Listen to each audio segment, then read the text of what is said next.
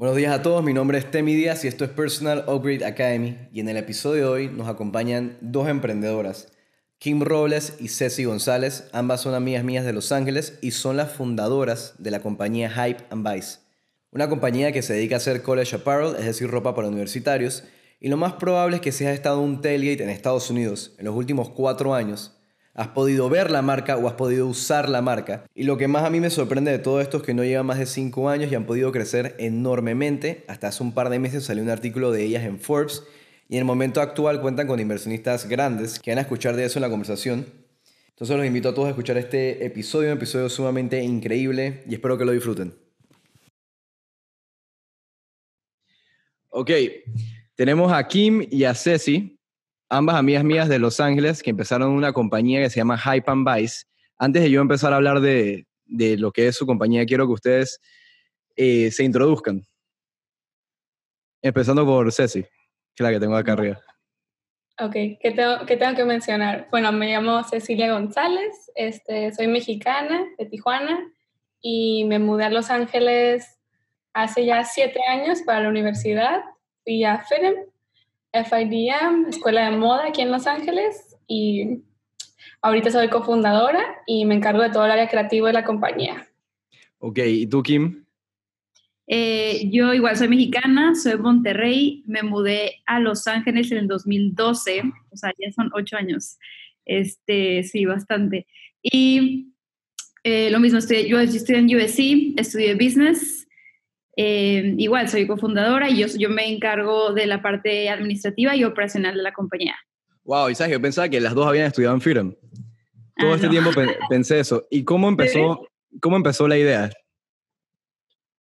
Pues la idea empezó porque, como tú ya sabes, o sea, tú vas a los estudios de USC, íbamos las dos, o sea, con todas nuestras amigas, amigos, y nosotros nos empezamos a dar cuenta como todo el mundo, especialmente las niñas de las sororities o, o niñas americanas, se compraban la típica t-shirt en la bookstore y ellas se las cortaban. Y ellas hacían como que su propio tube top o sus cosas y se hacían sus faldas. O sea, nadie, y nos empezamos a dar cuenta como no había ninguna marca que en verdad proviera lo que ellas querían usar. O sea, simplemente era lo muy tradicional. Típicamente es una industria que es para hombres, o sea, es como sports relacionado mucho con hombres. Entonces ahí nos dimos cuenta de la oportunidad. Sí, que había un nicho. Y también por no ser parte como de esta cultura, o sea, no crecimos con tailgates desde chiquitas, como que lo veíamos desde fuera y se nos hacía obvio que si se los están cortando es porque no les gusta, ¿sabes? Entonces como que si éramos, de cierta manera lo veíamos de fuera, que no sé, ya estaban tan acostumbradas a que fuera parte de su cultura cortarlas o arreglarlas, que nosotros se nos hacía obvio como, ¿por qué nadie lo está haciendo? sí, creo que Perdón, interrumpiéndote. Hay que, que la gente que está escuchando esto, porque fue una idea que empezó cuando estaba en la universidad y hoy en día es una compañía que también ya ha recordado más de 1.5 millones de dólares. Esto lo vi en, lo vi en Forbes y es algo súper increíble. Yo, me llegó la noticia a mí porque estoy, bueno, estoy suscrito y cuando vi, la, cuando vi la noticia, o sea, no sabes lo feliz que estaba. Está increíble eso. Y en verdad la felicito. Y como mencioné antes, ustedes llevan nada más cuatro años en esto. Entonces, sí ambas tenían, tenían la idea, estaban viendo lo que, lo que hacía falta en el mercado. De ahí, ¿cómo arrancan? Estaban en la universidad, ¿cómo, cómo arrancaron? Sí, pues... Claro, imagen, de hecho. Me acuerdo que este, lo discutimos y ya, ¿no? Dijimos como, bueno, Kim venía de hacer un internship en investment banking. Yo llevaba ya un par de meses trabajando en una maquiladora en, en una fábrica aquí en Los Ángeles. Como que teníamos la idea, no estaba 100% concreta, pero me acuerdo perfecto de decir de que, bueno, hay que hacerlo. Y pensábamos que era específicamente USC, como que siempre dijimos, bueno, en USC es donde vemos esto, hay que lanzar el producto. Y la marca era muy específica hacia USC, como que californiana, este, no estaba tan concreto, pero decidimos lanzarlo. Ahora sí que nos aventamos, googleamos todo, desde cómo registrar la marca, eh, trademarks, la página web, este, es más, le pedí a unos amigos mexicanos que si les podíamos tomar fotos y una amiga argentina, todos latinos, este, pónganse en la playa, les tomamos fotos y así lanzamos en verdad. Pero yo creo que ya una vez que lanzas, empiezas a agarrar como dirección de, de los clientes, pues que se está vendiendo, que no. Y, Pero acuérdate que no teníamos licencia, eso es otra cosa. Entonces, obviamente para nuestro negocio necesitas tener la licencia de la escuela, o sea, necesitas tener el permiso.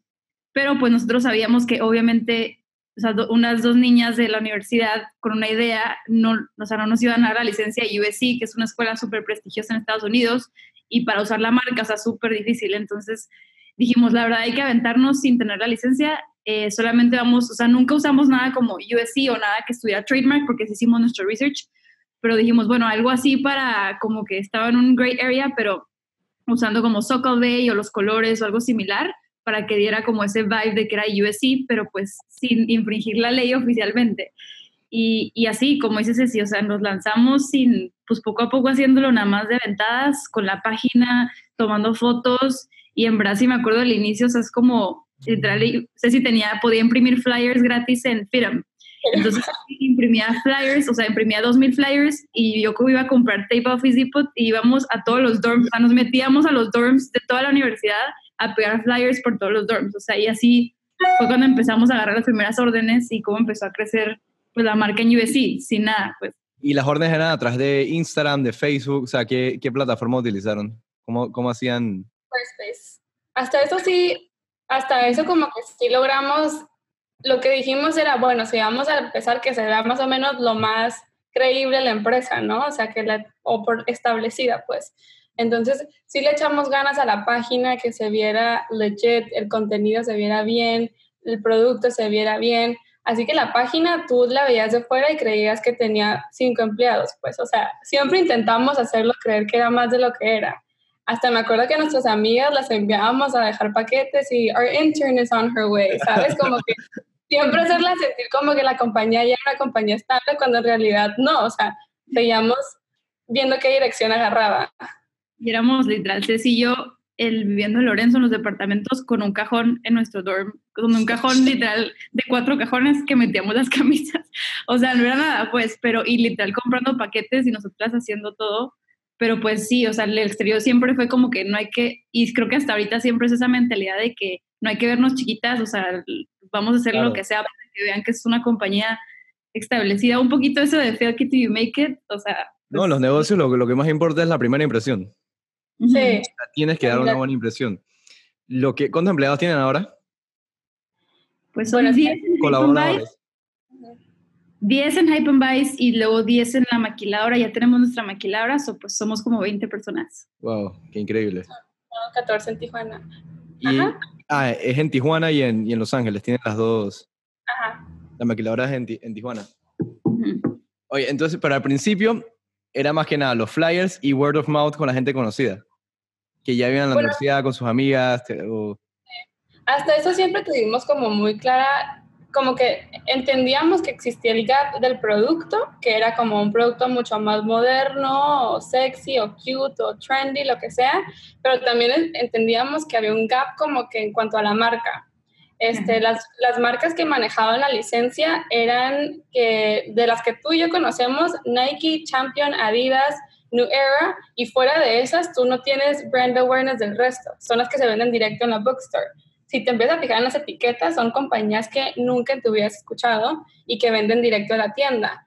Entonces ahí encontrábamos mucho el gap de que, bueno, hace falta una marca como más fresca, con, ¿sabes? Como que represente a esta audiencia que son los college students, porque los modelos de Nike, pues que si el atleta no representa a la niña que está en el tailgate. Entonces, siempre tuvimos muy claro lo que va a ser la marca y fuimos, todo nuestro contenido iba a ser orgánico, este, lo que pongamos en la página, los modelos van a ser estudiantes y así empezamos lanzando en USC, este, tuvimos muy buen response y de ahí fue cuando empezamos a ver que nos llegan correos de escuelas de Berkeley, eh, can you do this for my school? O de Nueva Orleans, de Miami, de Florida, de Arizona.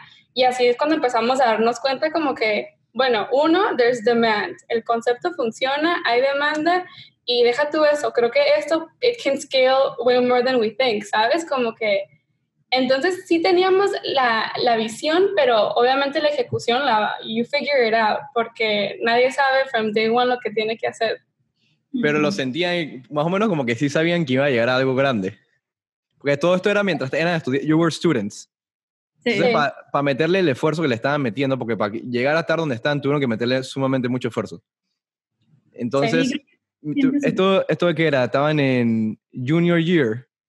Seniors. Seniors, eran seniors. O sea, último año de universidad donde también quieres aprovechar por la party y toda esta cosa, porque es tu, es tu último año de college, y estaban con esto a la vez. Sí. ¿Cuál fue como el mayor obstáculo que estaban recibiendo? Como que no llegó un punto en el que, en el como que se, se pusieron a pensar, que deberíamos seguir o deberíamos de parar, porque o sea, al principio cuando uno no tiene resultados y estás como a la deriva, es muy difícil como continuar. Bueno, ustedes dos tenían ese drive, pero no hubo un momento en el que se pusieron a dudar todo. Sí, claro. Creo que hay, o sea, lo que continúa en nuestra historia es que ya nosotras nos empezamos a lanzar, pues vamos a sacar de Berkeley. Entonces nos lanzábamos literal con nuestro carro a las 5 de la mañana, vamos a manejar a San Francisco a Berkeley porque teníamos que conseguir las fotos de las estudiantes porque tiene que ser una marca No podemos conseguir estudiantes de USC. Entonces nos lanzábamos a Berkeley y luego nos expandimos a Arizona. Entonces como a los campos que estaban cerca y literal era agarrar el carro, irnos a las 5 de la mañana y al día siguiente con nuestras t-shirts en la cajuela y vender y así. Y, y ya lo que fue pasando es que pues empezamos a tener muchísimo traction, o sea, con todas las estudiantes, y lo que pasó fue que alguien en USC, pues del, del, equipo de licencias, vio que todas las niñas estaban usando nuestra ropa y empezó a dar cuenta de que, wow, ¿quién es esta marca? Y fue cuando nos empezaron a llegar las cartas de abogados y nos llegaron como, en Estados Unidos le dicen cease and desist, de USC y de otras escuelas, o sea, ya como que pues amenazas de demandas de que si ustedes no paran, pues vamos a, a demandarlas. Pero ya sí, habían hecho su research, todo está dentro del trademark. Mm, pero igual, o sea, se puede, se, se, considera infringement porque you're confusing the, audience. O sea, por vender los colores y decir que es de la escuela, ya, puede, ya caes dentro del infringement. Pero yo creo que aquí el obstáculo más grande fue que ya estábamos en ocho escuelas, traíamos todo el drive. O sea, imagínate la emoción de, de funciona. O sea, ya tenemos algo que funciona y teniendo ocho escuelas, teniendo ya esta audiencia, estamos creciendo, nos llegan cartas de abogados de shut it down o nos demandan. Así que obviamente nos dimos de tope y nos recién graduados o a punto de graduarnos fue cuando nos pusimos a pensar de, bueno, si hacemos esto full time, we have to do it right, ¿sabes? Y pues sí, ahí sí fue el obstáculo más grande, casi que empezar desde cero, pero ahora con las cosas bien, licencias, hablando con las universidades, negociando deals y partnerships que pues antes lo estábamos haciendo hacia lo brusco. Pero yo creo que eso es parte del proceso. Pero y, y las, las cartas de los abogados, ¿cómo, cómo you cómo pararon de existir? No, o sea, estábamos o sea, casi llorando en el sillón, no sabíamos ni qué hacer. Este, obviamente nosotros buscando un abogado así por jail, por todas las cosas, fuimos corriendo con el abogado y nos dijo, eso se empezó a reír de que cálmense, o sea, de que no es nada, o sea, no se preocupen, obviamente pues si tienen que parar, o sea, pues no quieres que te demande USC, este, en otras escuelas, pero pues sí tienen que parar. Entonces ahí fue donde el punto, pues como dices, si nos estamos graduando, entonces ya, pues o lo hacemos bien o no, pero lo bueno es que ya teníamos ese concepto de, o sea, esos, esos tres meses creo que fueron, pues de, de, prueba y de saber de que, wow, pues sí tenemos, ya tenemos ventas, ya tenemos algo que enseñarle a USC que antes no teníamos. O sea, ya hay una prueba de concepto que no se tenía antes. Y ya fue cuando aplicamos como a 50 escuelas, o sea, aplicamos hacia todas y pues fueron meses, o sea, creo que fueron como dos meses de esperar la respuesta de las escuelas donde sí decíamos, pues, ¿qué vamos a hacer? O sea, ya nos habíamos grabado, este, no teníamos trabajo de que full time y esto era como que all or nothing y, y finalmente nos contestaron tres escuelas que nos dieron la oportunidad, que fue Berkeley, Tulane y Arizona. Increíble. ¿Y nunca consideraron buscar un, tra un trabajo? ¿O no. no. Nunca. Nos no. inventamos mil un otros negocios. O sea, hicimos por tres meses recién graduadas, hicimos lo que no. Pero a la vez como que yo creo que lo que nos impulsó mucho fue que teníamos una audiencia que nos seguía y nos pedía que regresáramos. Me acuerdo que nos llegaban correos de niñas diciéndonos por qué teníamos que volver a sacar el producto de la escuela. O sea, nos fuimos de tener ocho escuelas, toda esta atracción, esta emoción, a cero, tener que no poder vender nada porque no teníamos las licencias. Y yo creo que en verdad sí nos impulsó mucho a nuestra audiencia, como que el hecho que nos lo pidieran, para nosotros era, ¿cómo no lo vamos a hacer? O sea, hay demanda. Así que decíamos, o sea, tiene que ser sí o sí. No nos contestaban los de las licencias, ya habíamos aplicado 50 y dijimos, pues vamos a, vamos a tocarles la puerta. Y un día literal decidimos book un flight a Atlanta, donde está el departamento de el management, o sea, la compañía, y nos aparecimos y imprimimos los correos de las niñas y les dijimos, mira, you have to give us a chance. O sea, no entienden, hay demasiada demanda y, y pues más que nada la emoción de sentir de que había funcionado y lo, lo teníamos que hacer, pues. O sea, no, no sé cómo explicarte, pero no veíamos de otra. Sí, y me acuerdo que nos dijeron de que no, porque esa compañía es una compañía que maneja todas las licencias de las escuelas, pero al final el que decide pues es la escuela, ellos pueden hacer una recomendación y yo me acuerdo perfecto que ya, sí, pues era una sala de juntas con ellos y pues como se dice, o sea, era una cosa de correos de 2.000 correos que se los entregamos y, y, él nos decía como que no, o sea, de que no creo que se las van a dar, o sea, como que ni se ilusionen, pues, de que... Ah, no creo que se las van a dar, es un espacio muy competido, pues yo creo que nos veían, o sea, que teníamos 23 años, 22, no sé, y pues niñas, o sea, un negocio donde estás compitiendo con Nike, con Adidas, o sea, con todos estos monstruos que obviamente, pues que, entonces yo creo que dijo como que no les van a dar, o sea, está muy competido, ni se esperen nada, o sea, salimos de la junta así como que, pues, ¿qué hacemos? Pues esperar, sí, crushed. Y después, pero, y se los dieron, ¿sabes? O sea, pues las tres escuelas, no las 50, pero ya con esas tres, ya pues obviamente nos levantó el ánimo de que, wow, pues sí confían en nosotros, tenemos la oportunidad de mostrarles que sí se puede y si hay demanda y si tenemos como algo diferente que ofrecer en el mercado. Y, ya, y de ahí fuimos escalando, pues de, de esas tres nos brincamos a, a 10, luego a 15 y hoy hasta la fecha tenemos 62. Es que siempre tuvieron un nicho desde el principio. Y al principio tenían ya, ya como que el spot de Kim y Ceci que no existía en el mundo, por lo menos en, en este lado de América. No, pero es verdad, como una pieza de rompecabezas que encajaba. Yo creo que por eso también tenía ese drive. Para nosotros era como medio obvio y entre más como que nos involucrábamos en la industria, más nos, daba, nos dábamos cuenta de lo que estaba broken. Como que una, todo, era, todo, lo, todo lo manejaban hombres las licencias, los departamentos, obviamente eran hombres señores mayores que no entienden lo que una niña joven quiere y le gusta, ¿sabes? Y otra era que la industria siempre había sido sports, deportes.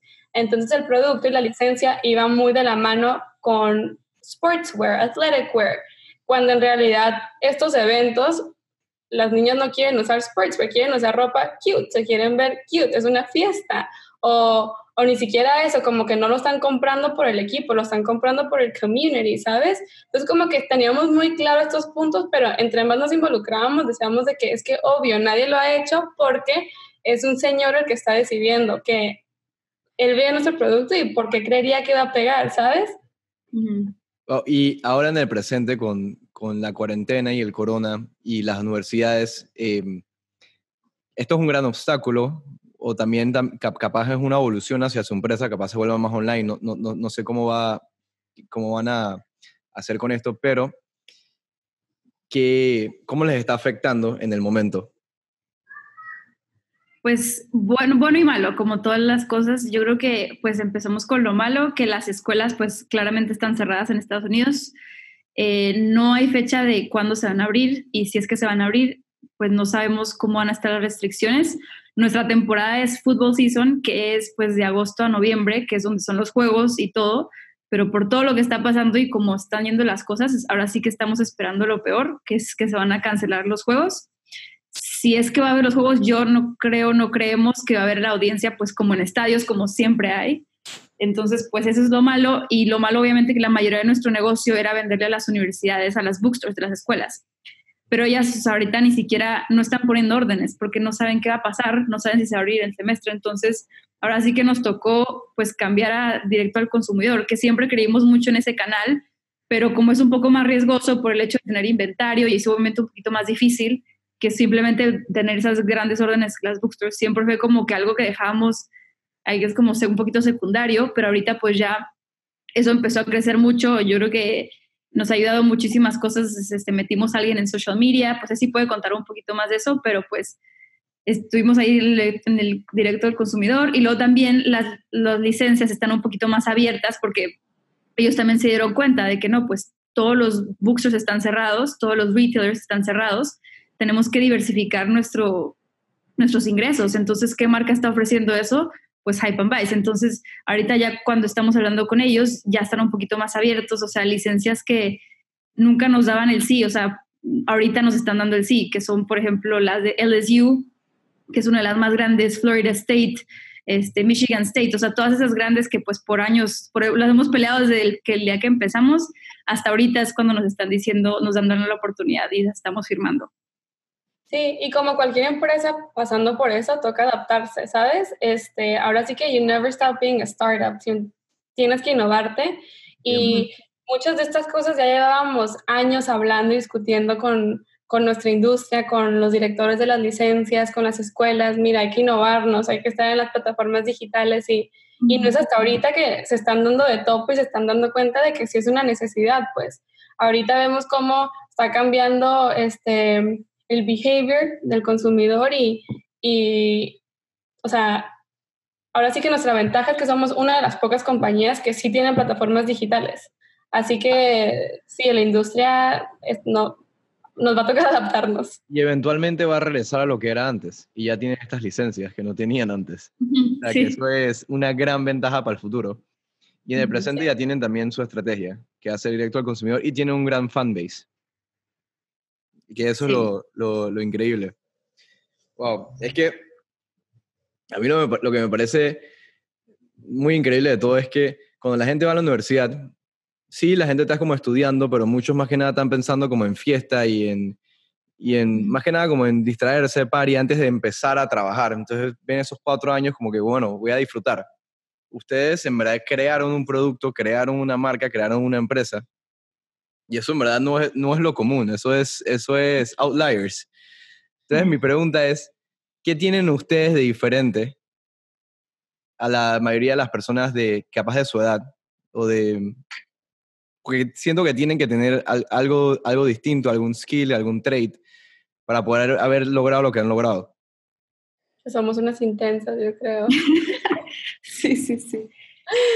No creo que somos muy aventadas, o sea, no nos da miedo nada, o sea, no nos da miedo nunca, nunca fue como, ay, no, no hay que ir, o está muy lejos, o ay, no, qué miedo aplicar, o qué miedo que nos digan que no, o sea, siempre fue como, obvio, let's do it, o sea, y las dos nos damos cuerda entre las dos, Ceci me dice, hay que hacerlo, y yo, hay que hacerlo, y ella me dice, y, o sea, las dos nos damos cuerda y nos apoyamos en nuestras ideas loquísimas que tenemos.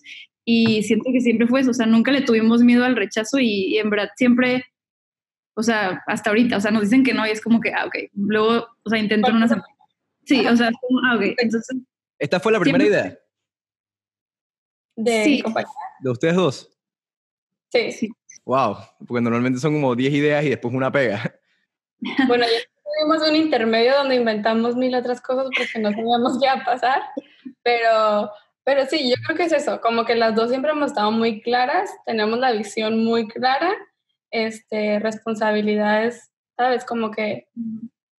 Sí, y, y sí sentía que como éramos roomies en la universidad, que como que nos permitió mucho discutir, ¿qué harías tú? ¿Qué harías tú? Tuvimos internships antes de empezar esto y nos dábamos cuenta, o que no, no me gusta, ¿sabes? Como que yo estudiaba moda y me acuerdo de trabajar en diferentes posiciones en la industria y decir como que, pues no. Entonces, ya, pues me acuerdo que en nuestro dorm lo hablábamos mucho, veíamos mucho Shark Tank y cuando llegó la idea estábamos los dos como listas. No sé cómo explicarlo, pero teníamos el drive. ¿Sientes que la escuela sí te preparó para lo que están haciendo hoy en día?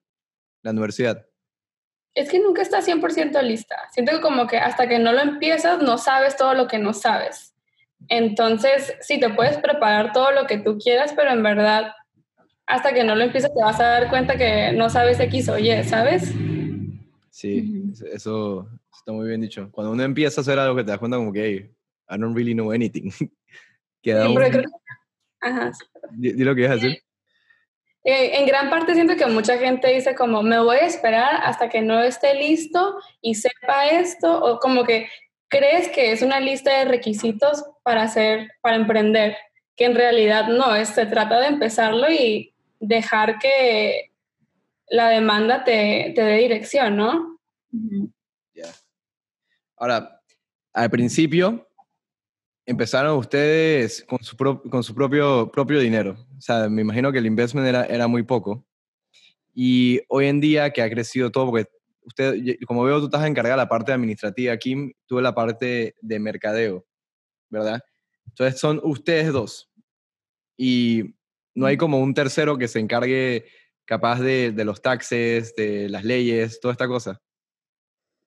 O sea, pues sí, ahorita ya tenemos empleados que más o menos ya nos ayudan a todo, pero pues sí, o sea, como mencionas cuando empezamos, era como pues las dos, te digo, teníamos trabajos internships y pues habíamos ahorrado y ahora sí que era, pues ¿cuánto vamos a poner? Pues 200 dólares, vamos a poner 200 dólares para comprar 10 camisas y lo vamos a poner, o sea, como que de poquito en poquito fue este como bootstrapping y pues solito reinvirtiendo todo el dinero. Obviamente éramos, cuidábamos cada penny y pues hacíamos todo, o sea, yo me convertí en abogada, en contadora, o sea, en todas las posiciones que podíamos las dos, o sea, era como, pues no sabes, pues aprende, o sea, las dos, googleando todo, preguntándole a los maestros, y pues sí, fue bootstrapping, no fue hasta que entramos a Y Combinator, que también te podemos contar eso porque siento que eso es súper importante, pues lo que nos cambió todo, y ya ahí donde fue donde pudimos levantar dinero, y pues cambió todo el destino. Sí, pero ahora sí que empezamos con nuestros ahorros. Cada una teníamos ahorros de internships y, y fue mínima nuestra inversión personal. Fue más que nada, entregamos todo lo demás. Y, y como emprendedor les tocó aprender todo. Mercadeo, eh, finanzas, taxes, abogados, porque la gente también piensa que hacer un negocio es, es sencillo y que, y que tú puedes hacer un negocio y te puede estar yendo bien, puedes estar vendiendo, pero capaz no has visto, dije, cuáles son tus costos con la ganancia que tienes y no te has puesto a pensar en el, tax que tienes que pagar y también las leyes que, que equivalen todo esto. Entonces es, algo bien complejo y el emprendedor necesita saber un poquito de todo para luego darse cuenta como que ya sé a quién posicionar en cada, en cada posición. Sí. Hablemos de, de, de Y Combinator. ¿Cómo quedaron ahí? Buena pregunta. Bueno, no, bueno, ya llevábamos, ya habíamos escuchado de Y Combinator, este, sabíamos lo que era, pero creo que dudamos mucho de nosotras porque decíamos, bueno, we're not a tech, no somos una compañía de tecnología, eh, no sabíamos como que cómo funcionaría si entráramos o cómo aplicaría en, nuestra industria, eh, pero un amigo fue el que nos convenció, tienen que aplicar. Él ya había estado en el programa, él había pasado por el programa y me acuerdo que siempre nos decía, y decía, pues será, ¿sabes? Luego nos invitaron a participar en otro acelerador que se llama Techstars. Este, de hecho, nos invitó la directora del programa aquí en Los Ángeles y ahí fue cuando dijimos, mira, a lo mejor y sí somos material para estos aceleradores. Decidimos aplicar a los dos y, y ahí fue cuando dimos un big shift. Sí, pero pues sí, un shout a, a Gabriel, nuestro amigo que nos impulsó. Pero creo que lo más bueno, una anécdota donde también, te digo, la suerte siento que fue un factor súper importante en todas las empresas, o sea, siempre. A nosotras, te lo juro que la suerte siempre ha estado con nosotras y una cosa que nos pasó fue antes, cuando estábamos en el proceso de las entrevistas, porque tú subes tu aplicación y después, como dos semanas después, te dice si te entrevistan o no. Entonces, te recomiendan hacer mock interviews, que son como entrevistas de prueba con exalumnos del programa. Y ya, y un día como que estaba viendo en Twitter y puse como hashtag White Combinator y dije, ay, pues a ver qué hay. Y alguien puso, una persona llamada Delian, puso, este, si alguien necesita ayuda con su mock interview, avíseme. Este, mándenme un mensaje y en verdad yo no tenía idea quién era, ni para qué fondo trabajaba, ni qué hacía, pues le mandé un mensaje. Le dije, oye, ¿nos ayudas? Y ya nos contestó como, sí, claro que sí, pero la verdad quería hacer la entrevista, me gusta más hacerlas en persona, cuando vienen a San Francisco. Y le dije a Ceci, las dos, bueno, pues la hacemos en la mañana y ya en la tarde pues es la buena. Y ya tuvimos esta entrevista, llegó Delia, o sea, una persona a nuestra edad, o sea, súper joven, y, y, ya nos empezó a entrevistar, bla, bla, y al final como que se fue, de que muchas gracias, y en eso regresó con su patineta, me acuerdo, y dijo, me encanta lo que están haciendo, quiero invertir, quiero invertir, y nosotras como que no, pues ni siquiera hemos entrado, espérate, no sabemos qué va a pasar, y él emocionadísimo, ¿verdad, Ceci? En un, o sea, en un coffee shop en San Francisco, un güey random, y dijimos, pues, ¿quién es? ¿Sabes? Y me acuerdo que le dijimos de que, ah, ok, we'll let you know. Como que no estábamos súper confundidas y estaba, le había encantado la idea, nos quería hacer mil y introducciones y me acuerdo que en camino a la entrevista de verdad llegó un correo de quiero invertir mi dinero personal y le dije a Kim como que no le contestes todavía, o sea, ¿quién, quién se cree? Y entramos a, fuimos a la entrevista, tuvimos la entrevista, que son 10 minutos que se te pasan volando, eh, saliendo así como, bueno, vamos a ver qué pasa. Y, y ya, entramos, nos siguió escribiendo, enviando correos, que si cuando nos mudábamos a San Francisco, que si cuando nos podíamos ver. Y creo que entre uno de esos correos mm, vimos la dirección y era at y el nombre del fondo. Y ahí fue cuando dijimos, ah, ¿cómo? O acabo de empezar a trabajar para este fondo muy prestigioso, que no teníamos idea que trabajaba para el fondo. Este, pero pues sí, antes, ahora sí que antes de empezar el programa ya teníamos a nuestro lead investor. Qué increíble. Yo no le diría suerte, diría que estaban preparadas y ya estaban en, en el camino. Que el camino, cuando, cuando uno se va a volver exitoso, yo siento que está bien marcado, nada más que tienes que tener ese drive por dentro que ustedes dos tienen. Y de ahí las cosas te van a ir, te van a ir saliendo. Es algo que yo siempre, que yo siempre he pensado. Yo creo que, que uno no viene al mundo así de la nada. Uno viene con, con su propósito y las cosas te van a ir saliendo si estás alineado con eso. Y es algo que se ve en ustedes. Estoy seguro que van a ir mucho más ideas de, creativas con esto de Hype and Vice, porque no sé si se quieren quedar establecidas también con, con, con ropa de, de tailgate. No sé si van a escalar a, también a otras cosas que me imagino que tienen en mente también. eh, sí. Pero quiero saber, ahora mismo están enfocados en Estados Unidos, en México, ¿tienen planeado hacer algo?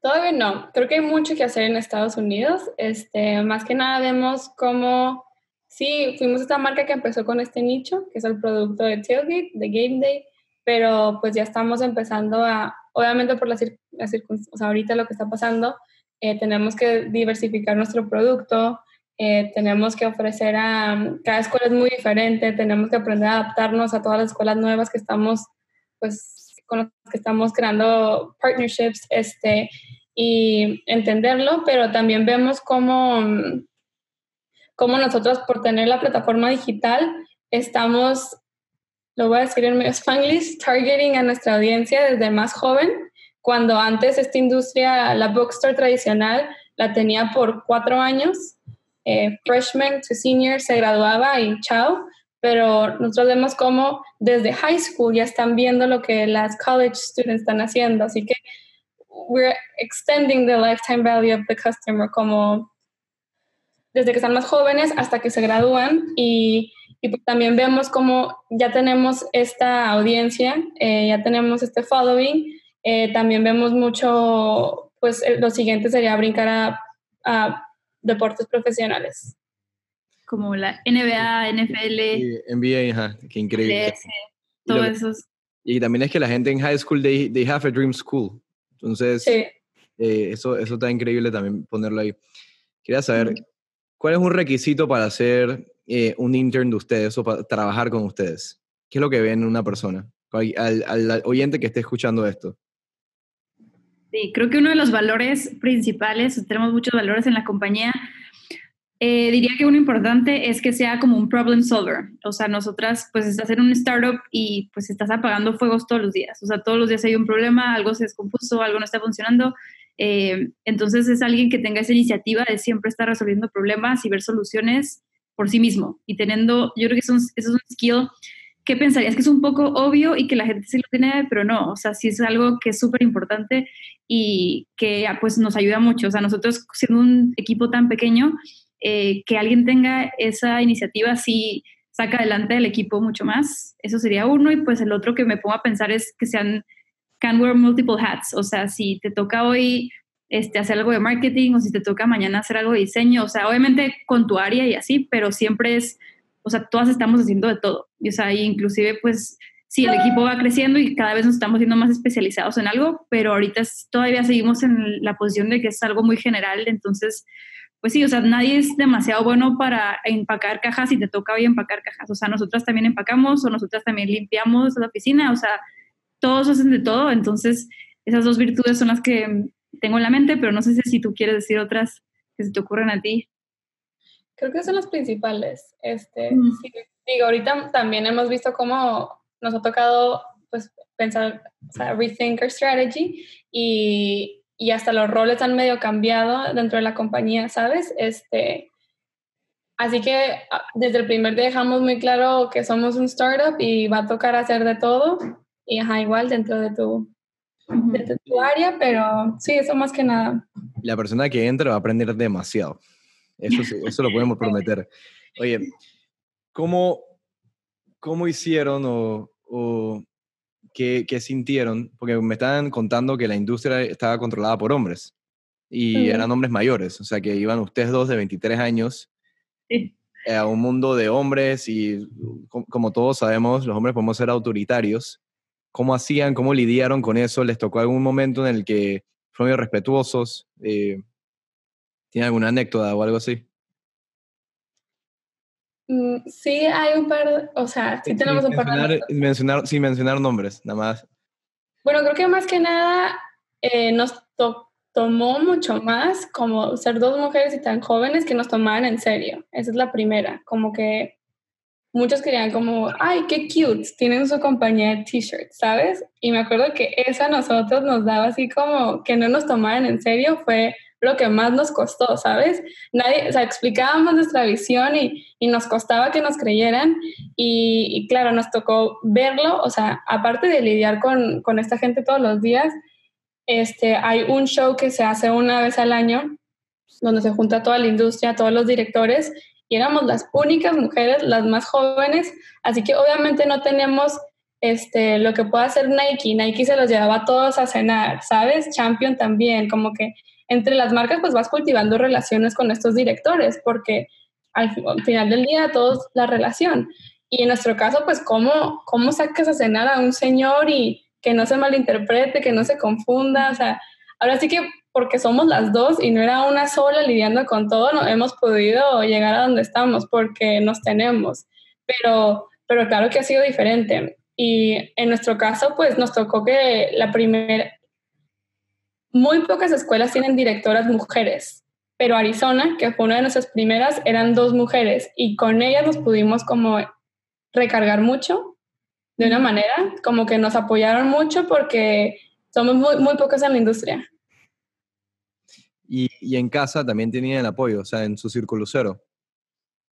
O sea, amigos, eh, novios, no, eh, papás, hermanos, eh, tenían este apoyo de que lo que estaban haciendo estaba bien, ¿no? Sí, sí, la verdad es que siempre, todo el mundo nos apoyó un montón, o sea, todo el mundo y nuestros papás siento que también nos impulsaron, este, y siempre era como, pues sí, o sea, yo creo que ni sabían, entendían bien lo que estábamos haciendo, pero era como que sí, ustedes denle, los apoyamos en lo que queramos y ya siento que poco a poco se empezaron a dar cuenta de la dimensión de lo que estábamos construyendo y era como, wow, o sea, sí, de que esto en verdad sí es en serio, o sea, no que no nos tomaran en serio, pero simplemente como que siento que no dimensionaban como que pues la visión que teníamos yo desde el principio, o sea, siempre fue, siempre fue demasiado grande y aunque la explicábamos nadie lo entendía y solamente ese y yo nos entendíamos y cuando ya lo empezamos a hacer y empezamos a ejecutar todo, ya era como que todo el mundo se quedaba, wow, pues they're doing it, ¿sabes? Es que así siempre va a ser, el que va a creer algo va a ver cosas que los demás no están viendo porque todavía no existe, entonces lo están creando. Increíble, se podían conectar. Que también hay muchas personas que tienen esta pasión, tienen esta idea, pero no tienen el apoyo capaz en casa, capaz los amigos le dicen esto es una mala idea, y sí tienen buena idea, pero no tienen esa convicción propia. ¿Qué les recomendarías a ese tipo de personas que tienen, tienen este drive de querer emprender en algo, pero capaz a su alrededor no tengan el ambiente que los apoye? El LA, Los Ángeles es un ambiente sumamente creativo, todo el mundo apoya la creatividad. Pero, por ejemplo, en Panamá, en México, que que el ambiente es un poco pesado, la sociedad puede ser pesada, ¿qué le recomendarían a, esa niña o a ese niño que quiera emprender en algo? Mm, pues como dijo Ceci, yo siento que es mucho de, o sea, solamente hazlo. O sea, nadie, si tú no le quieres o si tú no te sientes apoyado por alguien, simplemente, o sea, sigue tu intuición. O sea, si tú crees que va a funcionar y haz la manera de conseguir, o sea, con tus ahorros o alguien que confíe en ti, este, para conseguir lo que se dice un minimum viable product, que es lo mínimo que necesitas hacer para tú probar tu concepto. Entonces, si tú puedes conseguir de alguna manera tener ese concepto, o sea, del producto o tu página, lo que tú quieras vender, servicio, y empieces a probar el concepto poco a poco, o sea, ahí vas a poder empezar a, pues a ti mismo darte ánimos y ver que la gente está creciendo. Y yo creo que cuando tú tienes algo, los consumidores y tu, tu, audiencia y la gente que está detrás de tu marca y que empieza a gustarle lo que estás haciendo son los que te van a impulsar. Entonces, Si inclusive no tienes ese apoyo de, pues, de tu círculo cercano, este, pues puedes encontrar el apoyo en otro lugar, que son tus consumidores. Y siento que eso lo puedes hacer fácilmente. O sea, no pienses que, que tienes que tener muchísimo dinero para empezar o muchísimas o sea, recursos o, o sea, muchísima gente a tu lado. O sea, no, simplemente si tienes una institución, hazlo y, y solito te vas dando cuenta si en verdad es algo y vas probándole a la gente que si tienes algo. No, no, muy increíble. A mí también me gusta mucho lo que dice la fundadora de Spanx, eh, Sarah Blakely. Eh, ella habla de cómo ella no compartió su idea por mucho tiempo porque muchas veces cuando tienes una idea y, y en el momento no se ve viable, lo, lo más probable es que te den así feedback de que, ¿para qué? Y es harsh and it can crush you, pero cuando tú confías en tu intuición y en verdad crees, hazlo antes de compartirlo y contarle al mundo y que te digan, ay, no sé, o para que te desmotiven. Mira, empiézalo y de ahí alguien va a creer, ¿sabes? Entonces yo creo que en nuestro caso nos teníamos una a la otra que nos contábamos día y noche y mira, tal y tal y tal. Pero yo me acuerdo que al principio no lo hablábamos hasta que no lo hiciéramos, porque es muy fácil que la gente te dé feedback sin entender y eso sí te afecta. Va a ir ya como un poco más eh, psicológico. ¿Ustedes por qué creen que la gente no confía en su, en su intuición o en su criterio propio?